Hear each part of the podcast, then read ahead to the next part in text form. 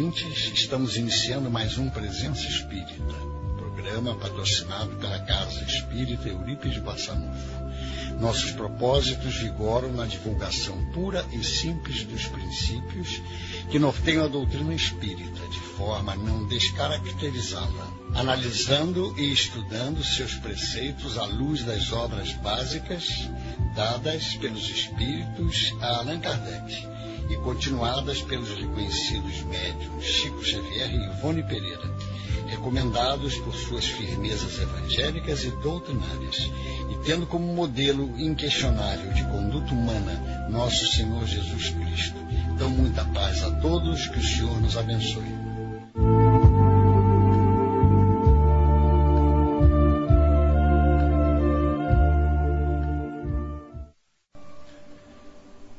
Queridos irmãos, muito boa noite. Aqui nos encontramos mais uma vez reunidos neste último programa do ano, este programa que encerra mais um período de atividades do programa Presença Espírita. Passado Natal, aqui estamos, a Frânio que vos fala, para levar a nossa última mensagem do programa Presença Espírita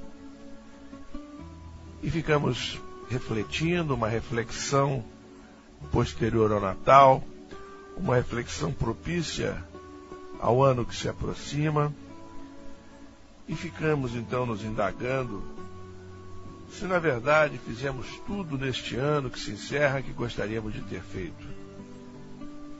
Será que conseguimos realizar tudo o que gostaríamos de realizar?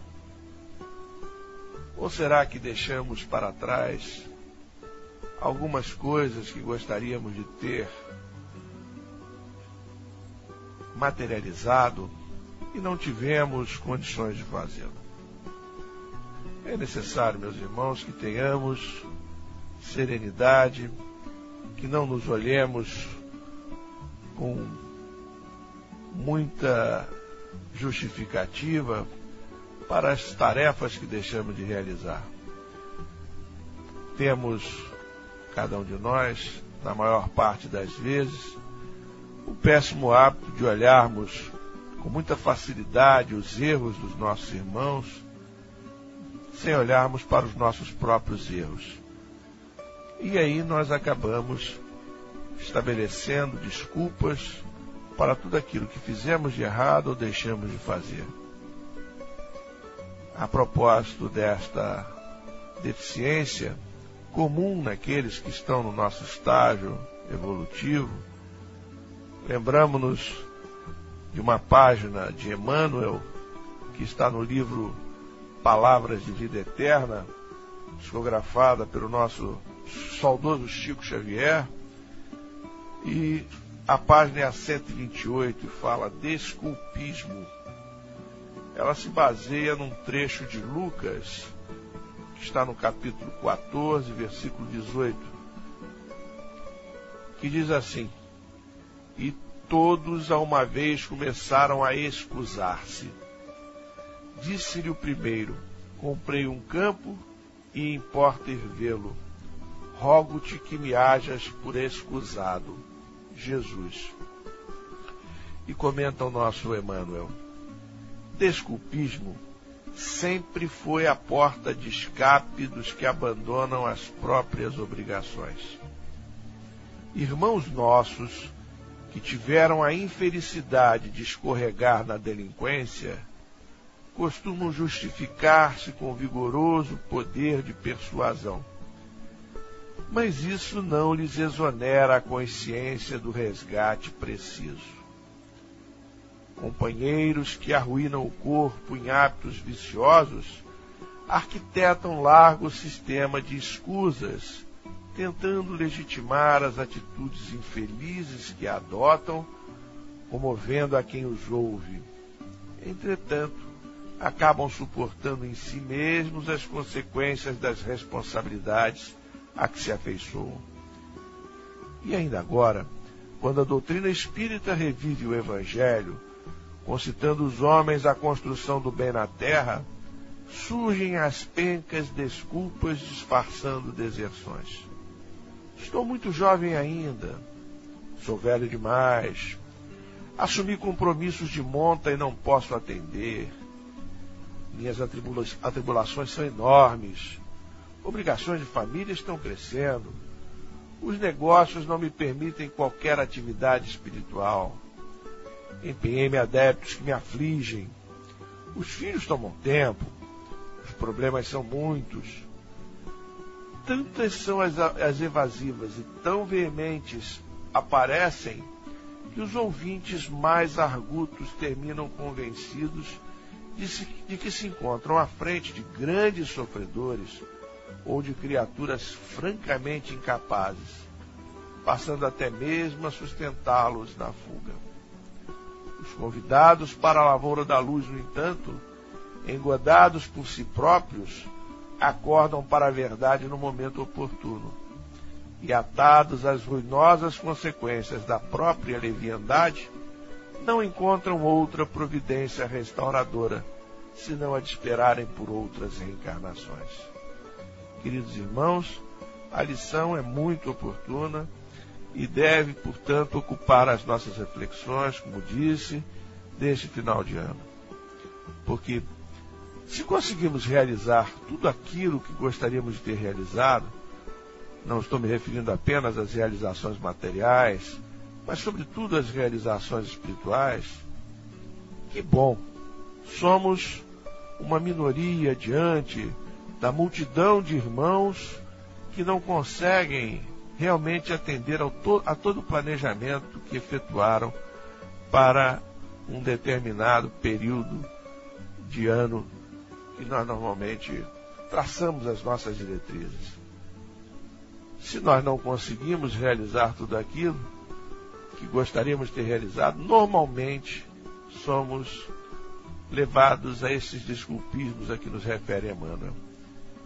E nestas hipóteses, meus irmãos, devemos atentar para as nossas responsabilidades, porque o tempo que perdemos é um bem precioso, é um bem que nós não recuperaremos jamais. Se nós não aproveitarmos adequadamente o nosso tempo na presente encarnação, certamente necessitaremos depois de outras encarnações para que possamos fazê-lo. Vem-nos também à mente, nesse instante, no livro Através, aliás, Endereço Certo, do nosso Simonetti, Richard Simonetti, a lição 24, que diz Pedindo Tempo. Conta a história de um irmão que se confunde com a história de muitos de nós. Daí a importância do tema, num dia como o de hoje, que precede o alvorecer de um novo ano. Diz assim a lição a historinha contada pelo Richard Simonetti. 1965.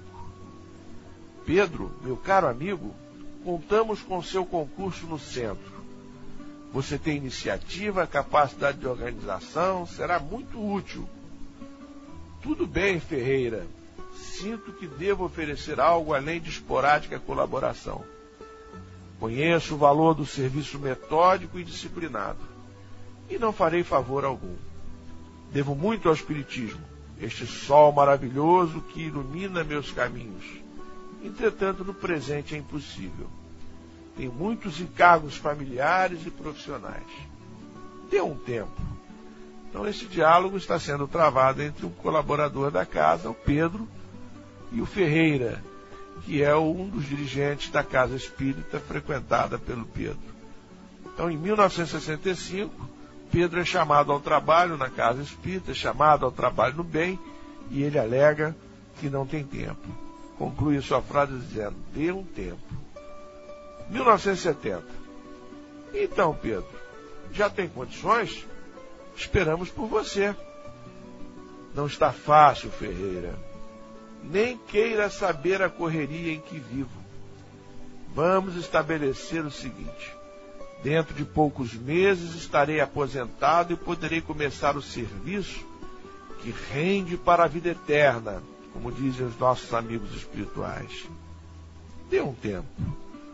Então está aí o nosso Pedro, mais uma vez, passados, portanto, cinco anos do primeiro convite, pedindo ao Ferreira para dar mais um tempo porque ele ainda tinha muitos compromissos. 1975, cinco anos depois então. Fiquei feliz em saber de sua aposentadoria, Pedro.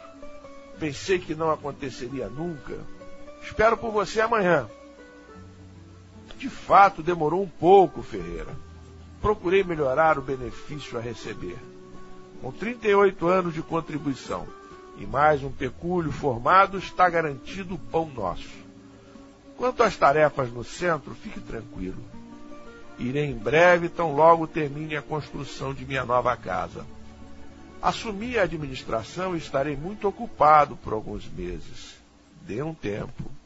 Mais uma vez o Pedro tirando, portanto, a responsabilidade de cima de seus ombros, dizendo ele, dê um tempo. 1980. Mais cinco anos. Parabéns, Pedro. Você converteu-se num próspero empreiteiro nos últimos anos.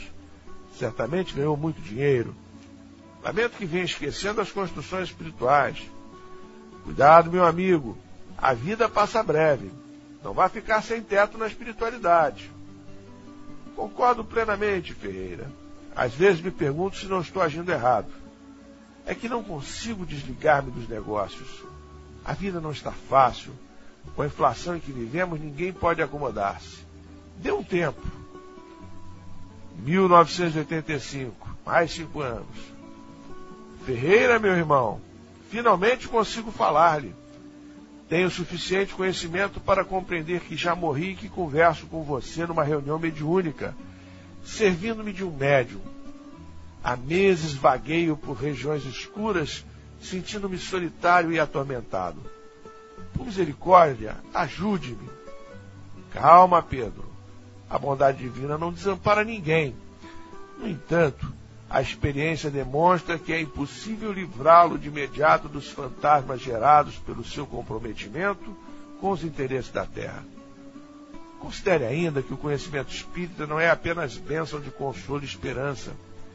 É, sobretudo, compromisso sério relacionado com a fraternidade. Seu problema maior é que você sabia disso e, não obstante, optou pelo acomodamento, preso às ilusões do plano físico. Deverá, por isso, segundo os nossos mentores, estagiar mais um pouco onde se encontra, avaliando devidamente sua missão e sedimentando noções de responsabilidade para existências futuras. Por enquanto, meu amigo, ore bastante, reflita e dê um tempo.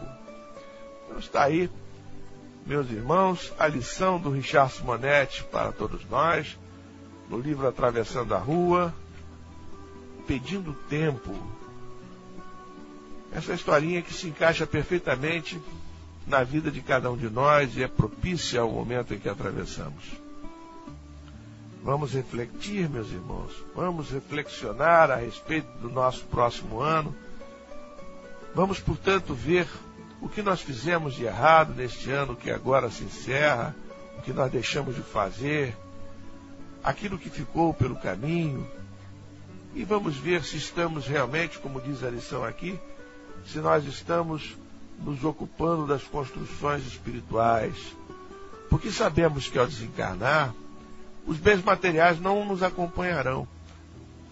Nós iremos com aquilo que tivermos conseguido de patrimônio moral, de patrimônio espiritual.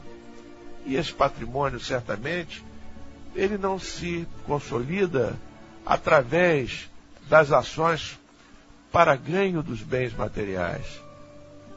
Naturalmente, isso não quer dizer que nas nossas profissões, nas nossas atividades profissionais, digamos assim, normais, nós não possamos ser úteis, nós não possamos crescer, nós não possamos nos dedicar ao nosso semelhante, enfim, nós não possamos ter construções espirituais. Não é isso que estamos dizendo. Na verdade, aprendemos com a doutrina espírita que onde quer que estejamos, nós possamos ser úteis. Nós estamos nos referindo é a possibilidade de nós não aproveitarmos o tempo que porventura tenhamos para consolidarmos e melhorarmos ainda mais as nossas conquistas espirituais. Como diz aqui a lição, nós devemos orar bastante, refletir, para que nós Tomemos então as atitudes que precisam ser tomadas. certamente às vezes vão nos custar algum algum tipo de sofrimento porque estaremos deixando de fazer alguma coisa que gostamos, mas que é perfeitamente desnecessária naquele momento em que temos que iniciar alguma coisa mais palpável que vá nos assegurar realmente no mundo espiritual condições melhores do que as que temos agora. É, meus irmãos, precisamos ter muita cautela, precisamos ter muito cuidado com as nossas ações. Precisamos aproveitar o tempo que temos pela frente. Não importa como estejamos nesse momento. Sabemos perfeitamente que nesse instante a nossa palavra está chegando a companheiros que têm a saúde perfeita. Graças a Deus. Se temos a saúde perfeita, é porque temos compromissos maiores, compromissos não apenas com a vida material, mas compromissos firmados com a espiritualidade, ainda que nós não nos lembremos deles. Compromisso de sermos úteis, de fazer ao próximo, que são os nossos irmãos, os nossos semelhantes, fazer ao próximo, aquele que está mais junto de nós, tudo aquilo que gostaríamos que ele nos fizesse. Esse compromisso, meus irmãos, é um compromisso inalienável e é um compromisso que todos temos por sermos todos filhos do mesmo Pai. Precisamos, portanto, refletir nesta verdade e talhar o nosso comportamento de acordo com ela. Se temos saúde, mais fácil para nós. Se temos tempo, mais fácil para nós ainda. Se temos saúde e não temos tempo, bem, lembremos-nos do que estávamos falando anteriormente. Que temos sempre condições de sermos úteis, temos sempre condições de ajudar, de tratar o nosso semelhante de forma cristã, ou seja, como gostaríamos de ser tratados, de maneira que podemos cumprir os nossos compromissos. Temos, portanto, que nos lembrar disso. Se, por outro lado, neste momento estamos tolhidos em nossa liberdade, ou porque estamos com a nossa saúde debilitada, ou porque estamos amargando uma atitude infeliz, impossibilitados de ter convívio com a sociedade, talvez em presídios, em penitenciárias, enfim, em locais de restrição da liberdade física, que possamos nos lembrar que, embora doentes, que, embora limitados na nossa liberdade física, nada pode limitar a nossa mente, a nossa possibilidade de orar, a nossa possibilidade de sonhar, a nossa possibilidade de ter ideais. E vamos pensar desta forma. Como, meu Deus, estando nessa situação que me impede de me locomover, eu posso ser útil?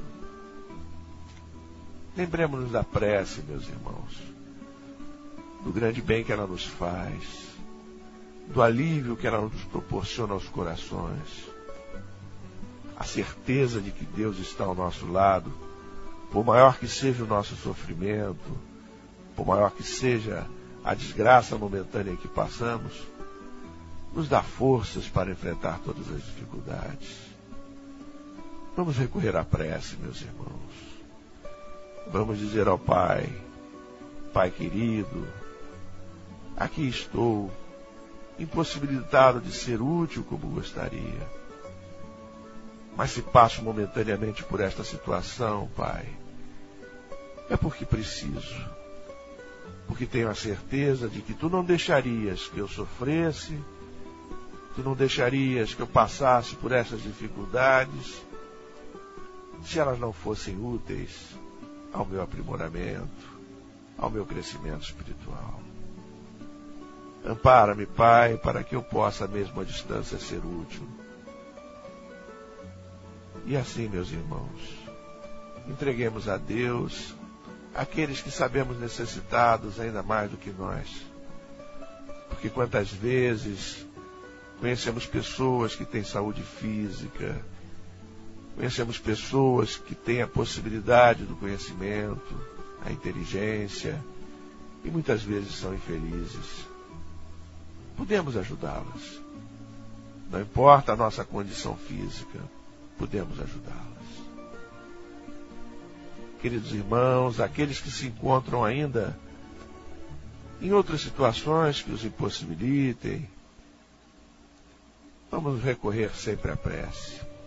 Vamos lembrar sempre de que Deus, nosso Pai, olha por todos nós, que Jesus, o nosso Mestre, o nosso irmão maior, está sempre nos aconselhando através de Suas palavras evangélicas. E vamos procurar aproveitar o tempo que temos. Porque se a providência divina nos situa com dificuldades, é porque nós precisamos passar por essas dificuldades. Mas isso não significa que nós devamos nos entregar a elas. A resignação não significa a passividade. A resignação significa a aceitação a certeza de que está passando por aquela situação porque ela é necessária. Mas a resignação não inibe a nossa vontade de reagir no sentido de procurar fazer algo, no sentido de procurar ser útil. A resignação nos ajuda a entender, mas não devemos nos omitir daquilo que podemos fazer. Bem, meus irmãos, é importante o aproveitamento do tempo. Fazendo uma reflexão sobre esse tema, Simonetti escreveu no seu livro Tempo de Despertar um capítulo intitulado Reflexão de Natal, que é bastante oportuno, oportuna a tudo aquilo que estamos dizendo nesse instante a sofisticação da vida moderna impõe múltiplas necessidades que aprisionam as criaturas numa roda viva de interesses e preocupações. Há duas consequências inevitáveis: a ausência de paz, caracterizada por tensões, ansiedades e temores que aparecem em desajustes físicos e psíquicos variados e o embotamento das percepções, particularmente em relação ao tempo, que aparentemente passa a fluir em ritmo cada vez mais acelerado, sem que o indivíduo perceba que é ele quem está agitado, apressado, impaciente. É o perdulário que joga fora o tesouro das horas, gastando-as no cassino das ilusões, no jogo de efêmeras sensações. Está aí o nosso Simonetti chamando a atenção para o fato de que muitas vezes nos lançamos a um tipo de vida que acaba acarretando duas consequências: ausência de paz e embotamento das percepções. Continua ele. Supõe-se erroneamente que viver em plenitude é ter múltiplas ocupações, cultivar diversificados interesses, buscar incontáveis prazeres, movimentando-se sempre. Os que assim procedem verificam mais cedo ou mais tarde que apenas perderam tempo. Intrinsecamente, só têm valor os dias usados de forma conveniente, com propósito de edificação, favorecendo a aquisição de valores culturais e espirituais inalienáveis. Aqueles que as traças não roem, nem os ladrões roubam são eles: uma boa leitura, o estudo metódico, a meditação construtiva, a oração contrita, a contenção de um vício, o socorro ao necessitado, o serviço em favor da comunidade e outras atitudes que possamos ter. Tudo isso é negligenciado pelo homem comum, de sensibilidade atrofiada e raciocínio entorpecido pela indiferença. No entanto, são iniciativas dessa natureza, tão simples quanto eficientes, que favorecem nossa realização como espíritos eternos. A fim de que nos disponhamos a semelhante esforço, há um passo inicial indispensável: a reflexão. Poderíamos defini-la como aquele empenho de parar e pensar, tentando entender o que a vida espera de nós. Não se trata tão somente de definir uma meta a ser atingida no decurso da existência. Sobretudo, trata-se de fazer o que é certo, justo, verdadeiro, no momento que passa, nas contingências de cada hora, nas solicitações de cada dia, considerando que as grandes jornadas são feitas de incontáveis passos que precisam ser bem orientados, a fim de que o viajor não se desvie do seu destino. E conclui o nosso Simonetti. Dezembro é propício para se iniciar esse esforço, recordando que Jesus veio à Terra para nos ensinar a valorizar as horas. E sem perder tempo, iniciou sua gloriosa tarefa com a lição da manjedoura a demonstrar que todas as iniciativas em favor de nossa renovação pedem o exercício da humildade, para que sejam autênticas e produtivas. É reconhecendo a própria pequenez que nos libertamos das cadeias do orgulho e do egoísmo, ao eliminarmos impulsos inferiores de agressividade e prepotência, cupidez e vaidade, ambição e avareza, dispondo-nos ao esforço do bem que se exprime na vontade de servir. Então está aí, meus irmãos, a palavra do nosso Richard Simonetti, do livro Tempo de Despertar, a última lição do livro, Reflexão de Natal, justamente nos mostrando a importância de pararmos e pensarmos neste final de ano. Avaliarmos tudo aquilo que fizemos. Avaliarmos também aquilo que poderíamos ter feito e não pudemos fazer. Avaliar cada situação que nos impossibilitou de realizarmos aquilo que tinha planejado. E mais uma vez, renovarmos a nossa intenção para o próximo ano de fazermos tudo aquilo que estamos planejando neste instante. Procuremos aproveitar o tempo, meus irmãos.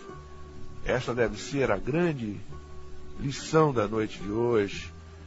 Deve ser o grande ensinamento presente para todos nós. Há também uma poesia de uma poesia de Laurindo Rabelo intitulada O Tempo. Essa poesia pode ser encontrada em vários livros, mas o livro a que nós estamos reportando, a que nos estamos reportando nesse momento, é o livro Mensagens dos Mestres, é uma antologia espírita e popular de Antônio Rodrigues. O Tempo, de Laurindo Rebelo. Diz assim o poeta, é um soneto. Deus pede estrita conta do meu tempo. É forçoso do tempo já dar conta. Mas como dar sem tempo tanta conta, eu que gastei sem conta tanto tempo? Para ter minha conta feita a tempo, Dado-me foi bem tempo e não fiz conta. Não quis, sobrando tempo, fazer conta. Quero hoje fazer conta e falta tempo. Ó vós que tendes tempo sem ter conta, não gasteis esse tempo em passatempo. Cuidai enquanto é tempo e fazer conta.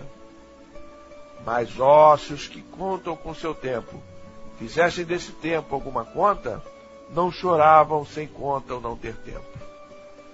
Então está aí, meus irmãos, mais um chamamento para nós que estamos no alvorecer de um novo ano. Possamos aproveitar esta oportunidade de refletirmos e de sermos, de sermos úteis. Aliás, o tempo é o motivo mais frequente que usamos para justificar nossa omissão. sem considerar que se trata de uma questão de preferência, sempre encontramos tempo para fazer o que realmente desejamos. Isso é uma coisa que nós devemos colocar nas nossas reflexões. Nós sempre encontramos sempre encontramos tempo para fazer aquilo que realmente gostamos. Então, no momento em que nós formos avaliar, parar para pensar a respeito do que fizemos, não podemos ficar com desculpismos em relação a nós.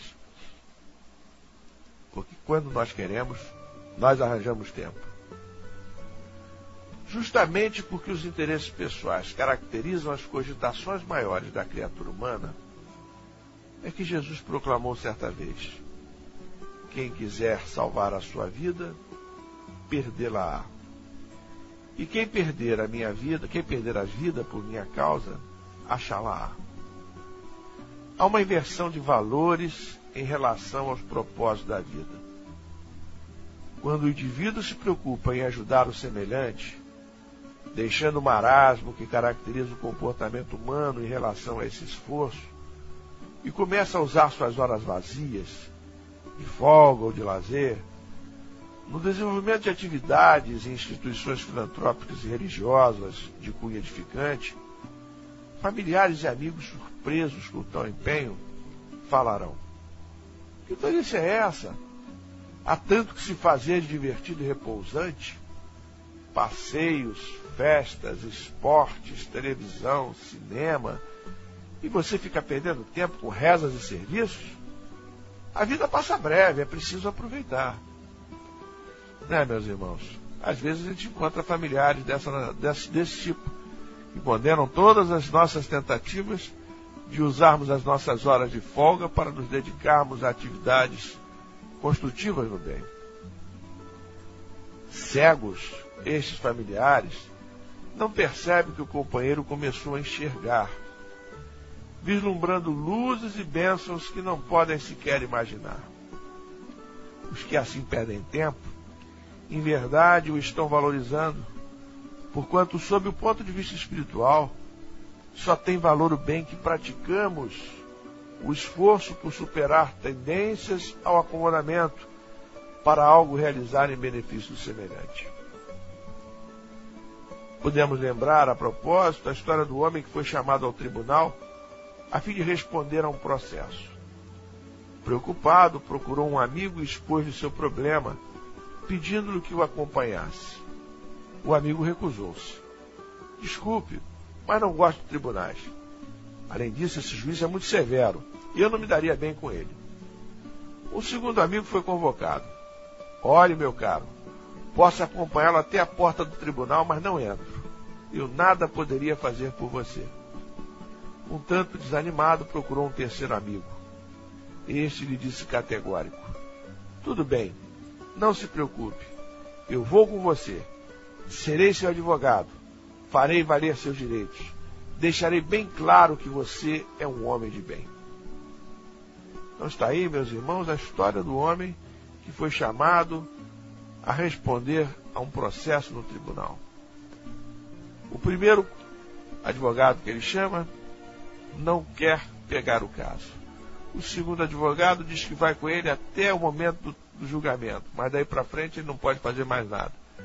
Mas o terceiro diz: Não, eu vou e vou ficar e vou provar que você é um homem de bem. Fazendo uma analogia com a nossa vida, nós podemos dizer que esse tribunal é a morte. O juiz é a nossa consciência. O processo é a avaliação de nossa condição no plano espiritual, com aferição do que fizemos de nossas vidas. O primeiro amigo são os bens materiais valem muito na terra, mas não significam nada no além. O segundo representa os familiares. Preocupam-se conosco, mas não seguem junto conosco. Ao tribunal, que é a morte. Estamos lembrando que o tribunal é a morte. O terceiro representa as boas ações. Estas vão conosco e falam bem alto quando se trata de definir nossa vida futura, garantindo-nos um futuro promissor. Então está aí a historinha do homem que precisa ir ao tribunal para responder a um processo. O tribunal é a morte. O juiz perante o qual nós vamos comparecer é a nossa consciência. E o processo é a avaliação da nossa condição espiritual. Então, nossos primeiros amigos, os bens espirituais, não entram conosco no tribunal. Nos dão conforto, mas não servem para nada. Na hora que temos que enfrentar a nossa mudança de condição espiritual.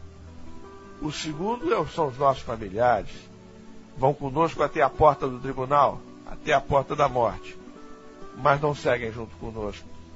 Agora, tudo aquilo que pudermos amealhar em benefício de nós mesmos, as nossas boas ações, estas acompanham, acompanham-nas. E estas é que vão nos dar realmente o testemunho de que necessitamos no plano espiritual em nosso favor. Está colocada a questão, meus irmãos, e mais uma vez deixamos clara a nossa mensagem da noite de hoje, que é de conclamar todos aqueles que estão nos ouvindo, todos os nossos irmãos, a um exame de consciência, a uma reflexão pós-natalina, uma reflexão para o novo ano que se avizinha, para que possamos, enfrentando a nós mesmos, verificar nossos erros e acertos e planejarmos o nosso próximo ano. Para encerrar a nossa noite de hoje, pelo menos essa primeira parte, vamos lembrando mais uma historinha do livro A Vida Escreve, do nosso irmão Hilário Silva, discografia de Chico Xavier e Valdo Vieira. A voz do Evangelho. Esparramado na poltrona, João Lício pensava. Sem dúvida fora feliz nos negócios. Enriquecera. Seu nome nos bancos indicava créditos de milhões. Que aceitava o Espiritismo, aceitava. Nenhuma doutrina mais consoladora mas daí a espalhar o que havia juntado, isso é que não. Meditava assim por haver recebido na véspera a solicitação de duzentos mil cruzeiros da parte de amigos para salvar grande obra periquitante. Para o montante do que possuía, a importância referida expressava migalha. Entretanto, segundo refletia, já havia feito possível. Dera grandes somas custear a compra de vasto material, cumprida com os preceitos da cooperação e da caridade. Sentia-se liberado de qualquer compromisso. Ainda assim, ouvira dizer que o Evangelho respondia consultas e resolveu experimentar. Levantou-se, procurou o Novo Testamento e, após recolhê-lo, tornou a sentar-se abriu indiscriminadamente e caiu aos olhos a sentença de Jesus. No versículo 19 do capítulo 6 das anotações do apóstolo Mateus. Não ajunteis tesouros na terra, onde a traça e a ferrugem tudo consomem, e onde os ladrões minam e roubam. Como se houvesse recebido um choque, ponderou que o trecho não apresentava significação para ele porque sempre dera, e dera muito, a todas as instituições de caridade. Abriria outra vez o livro divino, de certo lhe reservava alguma consolação. Repetiu o movimento anterior, e as páginas lhe mostraram o versículo 10 do capítulo 17 dos apontamentos de Lucas, em que Jesus assim se expressa. Assim também vós, quando fizerdes tudo o que vos for mandado, dizei: somos servos inúteis porque fizemos somente o que devíamos fazer. Surpreendeu-se mais ainda? O Evangelho, como que o chamava a brios, nervoso, inquieto, consultou pela terceira vez. E o livro aberto exibiu o versículo 20 do capítulo 12, igualmente das lições de Lucas, em que a voz do Senhor solta esta frase: Louco, esta noite pedirão tua alma e o que tens ajuntado para quem será? João Lício fechou o volume com mãos trêmulas espantado, tangido no íntimo, encerrou a consulta e, tomando o chapéu, saiu procurando os amigos, de modo a ver como poderia ajudar. Meus irmãos, o aproveitamento do tempo é assim. Pode nos revelar surpresas como estas que foram aqui comentadas, inclusive esta última da lição A Voz do Evangelho, do livro A Vida, a Vida Escreve. Que possamos, portanto, neste ano novo que se avizinha, procurar conduzir as nossas ações no sentido de sermos úteis, no sentido de procurarmos ajudar sempre os nossos semelhantes que estão mais necessitados do que nós. E tenhamos a certeza, irmãos, que por pior que seja a nossa dificuldade, certamente existem companheiros ainda com maior número de dificuldades ou com dificuldades de maior intensidade do que a nossa. E certamente podemos ser úteis. Vamos refletir sobre estas lições. Que o Senhor Jesus nos envolva em nossas disposições para este novo ano. Que Deus, nosso Pai, sustente as nossas intenções e que possamos continuar caminhando, na certeza de que não caminhamos sós. Jesus está conosco.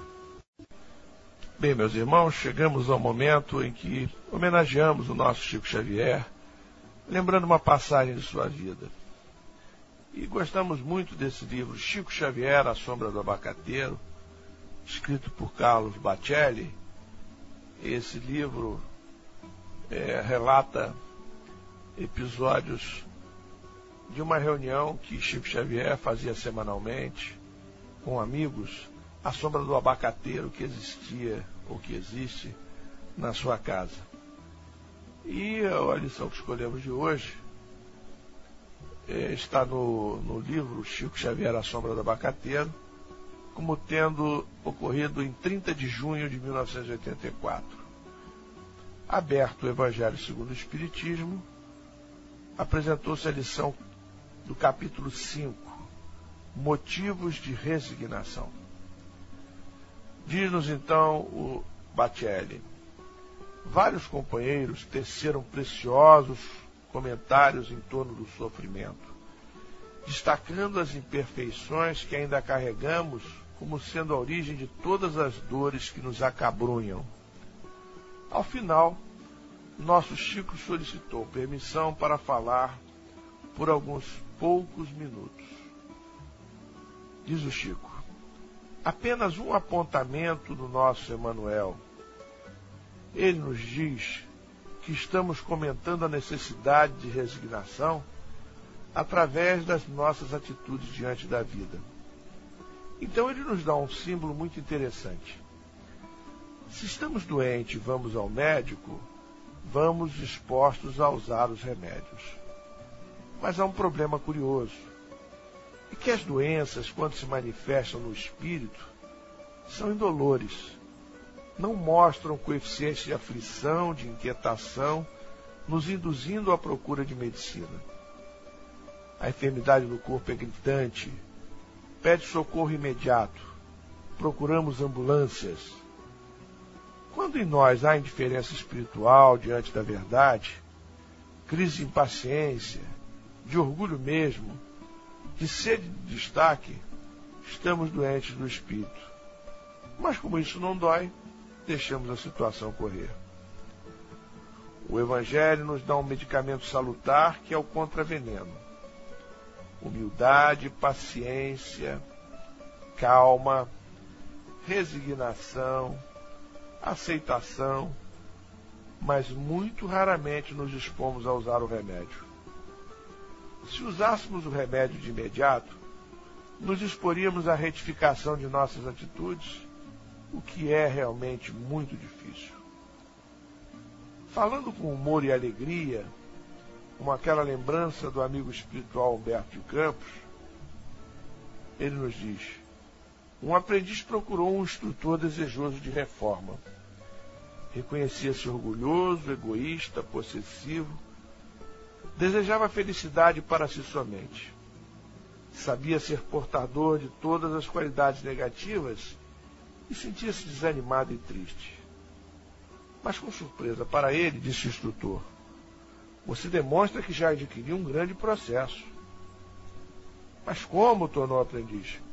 Você reconhece que é portador de algo negativo. Isto já é uma grande vantagem. E continua Chico. Estamos satisfeitos também porque estamos estudando o Evangelho. Mas quando nos consideramos faltosos, já temos consciência e há possibilidade de retificação apressada para nós outros, se aproveitarmos os dons e os bens das lições que nos são ministradas. Se sabemos que precisamos de perdoar e compreender, estudar e servir, já é um grande passo para a nossa melhoria. E não vamos cair na tristeza negativa, nem na amargura sem remédio, reconhecendo que precisamos desses remédios espirituais. E como as necessidades do espírito não, não se manifestam por dor física, vamos fazer força para curarmos. A resultante física só vem quando o mal se cronifica. A cronicidade do mal faz com que o mal venha à tona em forma dessa ou daquela doença. Se nós nos prevenirmos enquanto estivermos na fase da necessidade e dolor, estamos felizes. Estamos reconhecendo, sem precisar gemer, que carecemos de tratamento urgente, inadiável mesmo. Temos hoje medicamentos de toda espécie: comprimidos, gotas, injeções. Seja alopatia, homeopatia, medicina vegetal. Se tivermos com espíritos esses cuidados, enquanto estamos tranquilos, vamos tomar o remédio espiritual enquanto é tempo, impedindo que o mal se aposte definitivamente de nós. Vamos desculpar as fraquezas do próximo. Vamos perdoar e esquecer qualquer ofensa deixando de lado qualquer tipo de ressentimento. Quando o nosso Chico concluiu a sua belíssima locução, ficamos a meditar que, de fato, reconhecer que somos imperfeitos já é sinal de conscientização dentro da vida.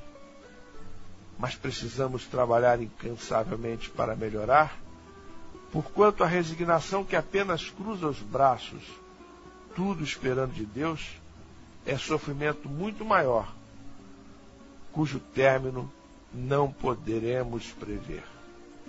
Então está aí, nossos irmãos, queridos irmãos, a lição do nosso Chico Xavier para todos nós, que se encaixa perfeitamente na temática do nosso programa da noite de hoje. A importância, meus irmãos, portanto, de começarmos a nos posicionar de forma diferente diante da vida. E melhor momento não há do que o que nesse momento se apresenta para nós, que é o momento de início de um novo ano. Que o Senhor Jesus possa nos auxiliar, portanto, nas nossas determinações. E encerrando o nosso programa, uma poesia de Maria Dolores, do livro Maria Dolores, psicografado por Chico Xavier. Diz-nos a nossa Maria Dolores assim: Ante a passagem do tempo, registra o valor do agora, na bênção de meia hora, muito bem a realizar. Trinta minutos apenas no espaço de cada dia são plantações de alegria para quem busca ajudar. Agora é a voz da coragem ao irmão que chora e luta, coração que pensa e escuta podando aflição e dor. Em outro ensejo ao socorro que se oferece à criança, que vaga sem esperança a míngua de paz e amor.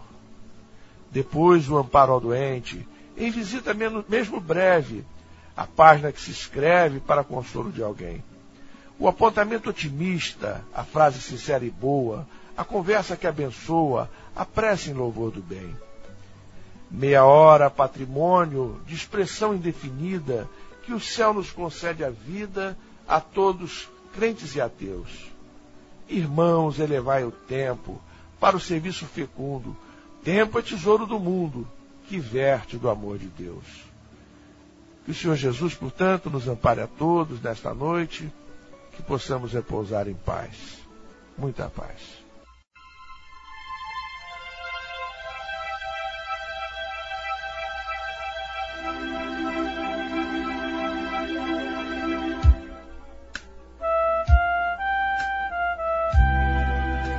Caros ouvintes, a Rádio Rio de Janeiro apresentou o programa Presença Espírita, patrocinado pela Casa Espírita Eurípides Bassanufo.